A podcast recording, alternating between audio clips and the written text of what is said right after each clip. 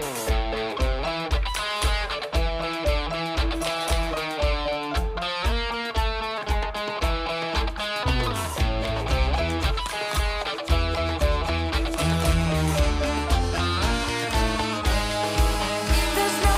Feliz año, queridos oyentes. Empieza el 2023 Serie Filo en una serie, una noticia y un personaje. El podcast de series que quieres, el que necesitas, el que te da la vida, el que te da la alegría de vivir.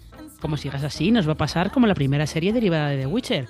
Expectativas altas, resultados discretos. Vamos, la historia de siempre. Por cierto, Alberto me ha escrito resultados discretos en el guion, pero debe de ser porque hoy está tranquilito, porque menudo desastre ha sido lo de The Witcher, el origen de la sangre. Hoy hablaremos de una de las estrellas de esta serie y de dos series españolas, una que se acaba de estrenar y otra que se acaba de anunciar.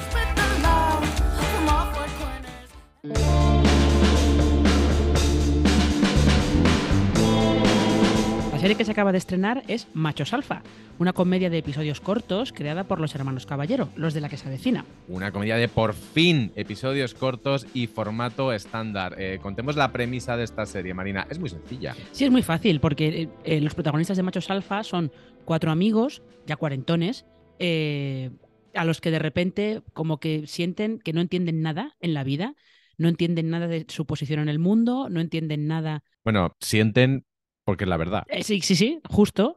Eh, no entienden, eh, sienten que como que el mundo los ha dejado atrás, que las mujeres avanzan y ellos han quedado estancados y cada uno lo lleva de una manera distinta. Sí, comienza con ellos yendo a, un, a una especie de mm, cursillo parecido al que hacía Fleabag y su hermana en Fleabag, pero al revés, que lo lleva O el de, Tom, el de Tom Cruise en Magnolia. Totalmente, que lo lleva Santi, Santi Millán y que en el que aparece la palabra machirulo, como es machirulos en deconstrucción, creo que se llama el, curso. Bueno, no vamos, a, no vamos a decir más porque sería mucho, mucho spoiler. Lo, lo interesante yo creo de esta serie es que por fin los hermanos Caballero, que más de una vez habían dado a entender que ojalá pudieran trabajar en formato de 30 minutos, porque los episodios de la que se avecina tienen 80 cada uno y hay que llenarlos de risas, llenarlos de chistes y de, y de puertas que se abren y que se cierran. Aquí tienen 30 minutos, em, es un poquito menos de 30 minutos cada, cada episodio y además se lo pueden permitir, o sea, se pueden permitir tomárselo con calma. A mí esa, esa ese cambio de ritmo me ha gustado mucho porque la serie es de todo menos lenta. Sí, no, no, en, cada episodio pasan muchas cosas. Eh, en el primer episodio, por ejemplo, pasan un montón de cosas porque el mundo de los cuatro amigos tiene que saltar por los aires, el de algunos salta más que otros. Eh, no es el ritmo este típico del formato sitcom de la media hora, que es todo chiste, chiste, chiste, chiste. No, esto va un poquito más presente, te presentan los personajes, te presentan la situación, pero no se olviden de que esto tiene que ser una comedia y sobre todo no se olviden de que la comedia eh, se está haciendo a costa de sus protagonistas masculinos. Y luego además tiene esta cosa que a mí me gusta y es que hay bastantes capas. Hay una primera capa que yo estaba pensando y además para un artículo que, he escrito que a lo mejor hay gente eh, que se la puede tomar un poco como si fuera nuestro el club de la lucha, que se la van a tomar literalmente. Hay un par de conversaciones entre el personaje de, de Gorka Ochoa y su exmujer en la, en la serie que yo decía, aquí va a haber gente que se va a tomar esto literalmente y no como una sátira de lo que están contando del patriarcado y del feminismo. A ver, señores que digan, eso es así, eso es así. Sí, y el personaje de Fernando Gil también le pasa. Sí, le va a pasar a. Bueno, y, y quizá el más, el más complicado, que a mí me parece un personaje muy chulo, que es el de Raúl Tejón, que es un. No vamos a hacer mucho spoiler, ¿eh? pero es un hipócrita de manual y sin embargo un hipócrita con el que nos podemos sentir muy identificados porque es alguien de estos de. ¿Por qué no puedo tenerlo todo?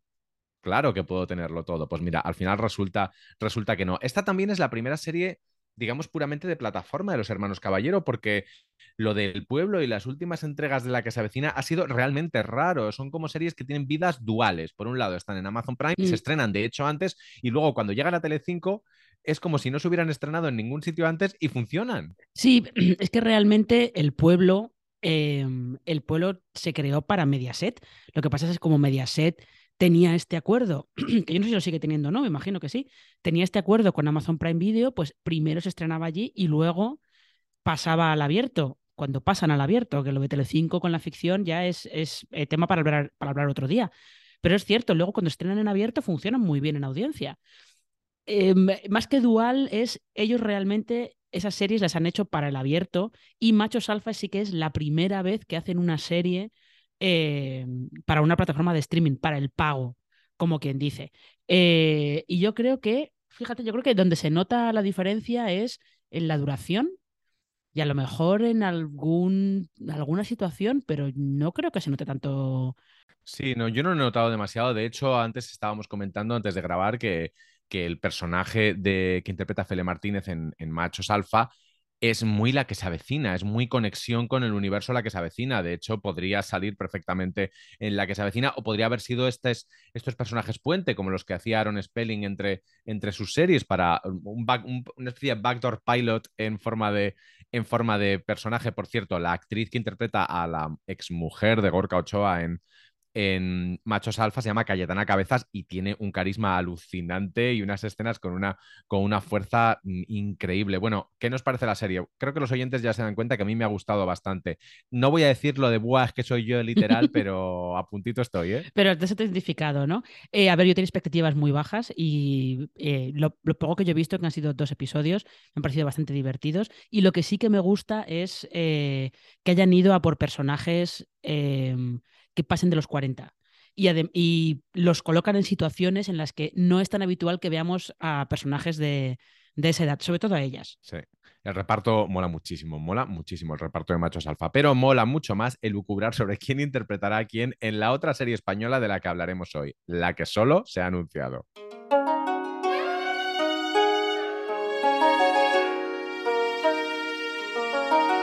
Podemos con una sola palabra, la productora Bambú pues la ha liado y bastante bien.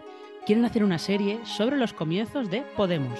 Qué rápido va todo. Algún día te contaré dónde estaba yo el día que se inventó Podemos, más o menos. Es más, igual hasta lo cuento en el podcast porque tiene que ver con las, con las series. Y aquí nuevamente estamos ante otro eh, momento en el que Bambú demuestra que no es solo las chicas del cable y Velvet, también es Fariña. Aunque yo no sé si esta Podemos quiero que se parezca más a Fariña o a las chicas del cable. Fíjate, yo fantaseo un poco con. Las chicas del activismo. Las chicas del activismo.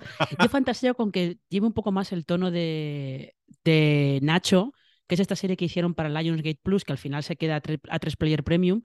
Eh, y que era la es una serie sobre la vida de Nacho Vidal y que es una serie que no se toma a sí mismo nada en serio. Entonces, mm, creo que quiero ese tono para esta serie de Podemos. Sí, que sea un ustedes saben, nosotros sabemos, nosotros sabemos que ustedes saben que nosotros sabemos. Sí, que haya, que haya ese jugueteo con el, con el espectador. Por otro lado, es que la serie sobre política, y quiero pensar que esta es una serie sobre, sobre política en España, tiene una trayectoria rara porque hay muy poquita tradición, nunca nos hemos atrevido realmente a hablar de estas cosas. Siempre se cita crematorio, pero crematorio era muy estratégica a la hora de no nombrar cosas porque evidentemente estaban en nuestra cabeza quién va a ser alcalde de un pueblo que se parece a Benidorm, pero no es Benidorm. ¿De qué partido va a ser? Bueno, en fin. En España hemos tenido últimamente desde la sátira de la saga Juan Carrasco, que precisamente por ser una sátira y a lo mejor tan extrema, casi podemos no considerarla una serie, una serie política, a aquella cosa que se nos ha olvidado llamada Secretos de Estado. Marina, ¿tú llegaste a ver Secretos de Estado? Eh, no, pero yo fui al rodaje de Secretos de Estado. O sea, tú eres un premium. Eso también fue, una experiencia bastante curiosa. Em, ya yo no sé, el caso es que, a ver, esto, realmente esto, esto que Bambú quiere hacer con Podemos, esto en el Reino Unido ya se ha hecho y lo ha hecho Peter Morgan, el, guionista de The Crown, con aquella saga que tuvo en la que contaba los orígenes de, no los orígenes del Partido Laborista, porque es un partido muy antiguo, sino eh, los orígenes de la relación entre Tony Blair y Gordon Brown eh, para retomar el poder en el Reino Unido después de la época de Thatcher y, John Major. Em, y de ahí sacó, sacó una TV movie, eh, se puede considerar también que sacó la película de Queen, luego hizo otra película sobre la relación entre Tony Blair y George Bush. Vamos, que Peter Morgan ahí extrajo petróleo de todo eso. Sí, para, para, Peter Morgan la política y la monarquía británica, cuanto peor, cuanto peor mejor. Oye, fantaseemos con el reparto de Podemos, la serie. ¿Tú crees que se titulará así, Podemos, la serie? Pues son, capaces son, ¿eh? te quiero decir. Eh, lo, veo, lo veo perfectamente. de ahí a Podemos el musical no va nada, ¿eh? Eso quiero verlo. ¿Quién te imaginas? ¿Crees, ¿crees, ¿Crees que habrá realmente pelea por estos personajes? ¿O va a pasar esta cosa de que nadie quiere entrar en ese marrón porque es eso, un marrón, lo mismo te pringas, es que menuda promoción luego, ¿eh? Ya, es que la promo... Menudo junket. El junket de promo puede ser complicado, pero claro, por otro lado es verdad que la historia esta de amistad que después se vuelve, se vuelve rivalidad que hay en el centro de Podemos y que seguramente es lo que va a contar la serie.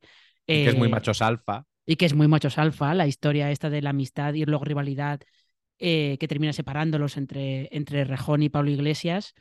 Eh, es que, a ver, eso yo entiendo que es muy goloso, pero es verdad que eh, si sale mal, puede salir espectacularmente mal. Sí, estamos hablando entre una, bueno, la Barbie de la televisión española. Todos tenemos ganas de que llegue, pero también le tenemos un poquito de miedo. Hay una actriz, por cierto, con la que muchos directores de casting sí que fantasean desde hace muchos años. No es española, es una tipa peculiar y mola muchísimo. Pero ni ella ha podido salvar una de las series con peor calificación de los últimos tiempos. Casi da miedo entrar en Rotten Tomatoes.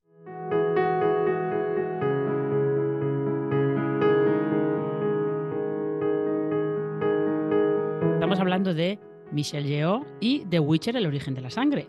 La serie ha sido masacrada, pero ella es intocable. Repito, intocable. Pero la serie no. Marina, ¿de qué va The Witcher, el origen de la sangre? El título me parece horroroso. Ya, el título es horrible. Eh, es una precuela de la serie The Witcher. Y Pero además lo- precuela como de 7000, a- estos mundos, que, universos inventados que dices 4000 años antes. Sí, es un poco, eh, sigue un poco el esquema de, de los anillos de poder, porque se va a eso, a miles de años antes de- del principio de The Witcher, y lo que cuenta es cómo surge el mundo de, de esa serie. Como eh, hay una cosa en The Witcher que es un evento muy importante, que es la conjunción de las esferas, eh, cuenta cómo ocurre eso, y cuenta también. Eh, No pienso pronunciar algo semejante. ¿eh? bueno, tú, Friquismo de ese nivel te lo el dejo a friquismo ti. ese nivel déjamelo a mí, sí que a mí no me importa. Eh, y lo que cuenta es de dónde viene también el origen de los brujos, que es lo que es eh, Geralt de Rivia, que es el protagonista de, de The Witcher. Vamos a ver, las críticas han sido, El artista antes conocido como Henry exactamente, las críticas han sido bastante horribles, pero yo creo que podíamos sospechar que la serie no era gran cosa, porque si no recuerdo mal, originalmente iba a tener como seis u ocho episodios o algo así. Eh, Netflix luego la redujo, lo redujo a cuatro y lo vendía como un, un evento especial en cuatro partes, lo cual ya... mm, Son casi un poco las stories de The Witcher, ¿eh? sí, un poquito, un poquito sí. Y además, o sea, yo recuerdo haber empezado a ver teasers y trailers y anuncios del rodaje hace mucho tiempo de esta serie. O sea que mm, ya las cosas previas al estreno ya apuntaban mal. Y al final, cuando una vez que se ha estrenado, pues eh, se ha confirmado que realmente no solo apuntaba mal, sino que, pues, que ha salido, digamos que regular.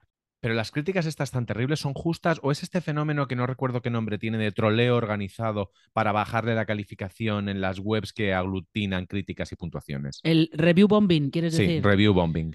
Em, Suena como a canción de Nicki Minaj, ¿eh? Un poquito sí.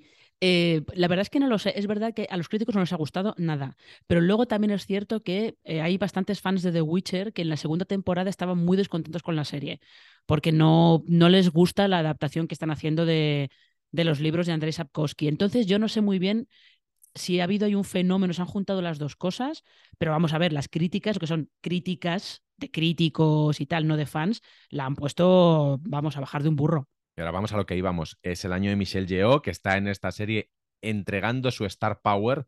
¿Quién nos iba a decir que esta mujer al final sería una de las grandes superestrellas? Esa conversación que tiene grabada con Kate Blanchett en, la, en, en el canal de YouTube de Variety es, es un poco cuelga tú, no tú, no tú. Es, es maravilloso porque las dos se reconocen eh, como superestrellas y reconocen a la otra como, superestrella. Están diciendo, ponen esa luz, te ponen un foco encima. Pero es verdad que Michelle Yeoh es esa estrella. Este año es probablemente el año que gane el Oscar por todo a la vez en todas partes, si se lo consigue quitar precisamente a, Kate, Kate Blanchett, Blanchett. por portar, pero tiene esa, ese brillo y a la vez es esa especie como de, de humildad que en pantalla no es tal, porque cuando se pasó, por ejemplo, por Star Trek Discovery fue para apostar, aportar Star Power y señorío. Era un poco de café para muy cafeteros, pero coño, que sale Michelle Yeoh. Sí, y además que sabes que eh, siempre la llaman para esas, eh, esas series en las que va a haber acción, porque sabes que ella te va a hacer las escenas de acción. Incluso teniendo 60 años, eh, no va a haber doble, lo va a hacer ella. Eh, porque al fin y al cabo es alguien que empezó a forjarse, a hacer su nombre en las películas con Jackie Chan, de quien tiene cosas que decir bastante curiosas. Y todos la recordamos en aquella película de James Bond, subida a horcajadas en una moto sobre Pierce, Brosnan, dándose la vuelta y disparando. A mí me parece una escena, además de súper sexy, preciosa y súper Bond. Pues ahí estaba Michelle Yeoh.